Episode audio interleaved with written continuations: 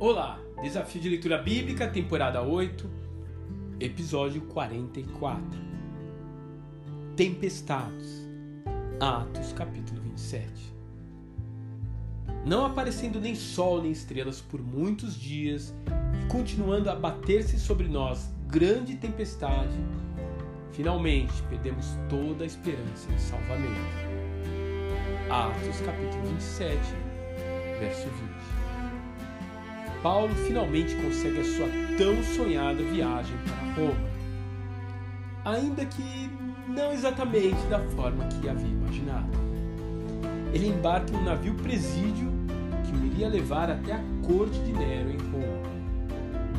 Apesar disso, ele está feliz em poder viajar com alguns amigos e ser tratado com bastante respeito pelos guardas. Claro que o fato dele ser cidadão romano deve ter contribuído para isso.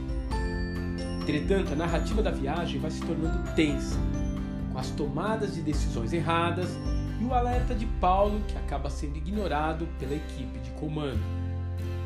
Logo percebemos que algo terrível está por vir.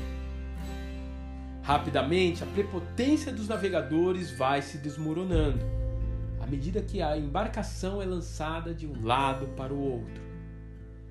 Primeiro, eles lançam fora a carga do navio, depois a própria armação do navio. A angústia era tão grande que eles já nem comiam mais.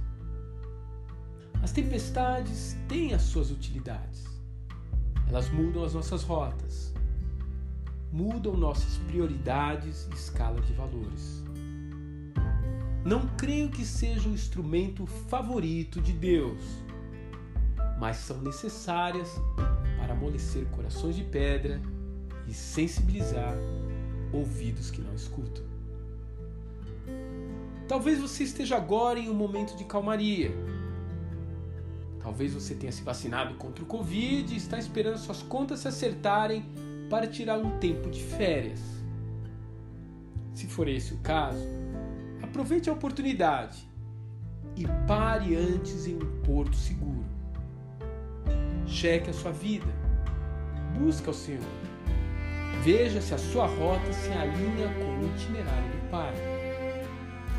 Mas não espere o vento rasgar as suas velas. Não espere as ondas lavarem o convés. Tenha um coração que se quebranta ao primeiro sinal de nuvens escuras.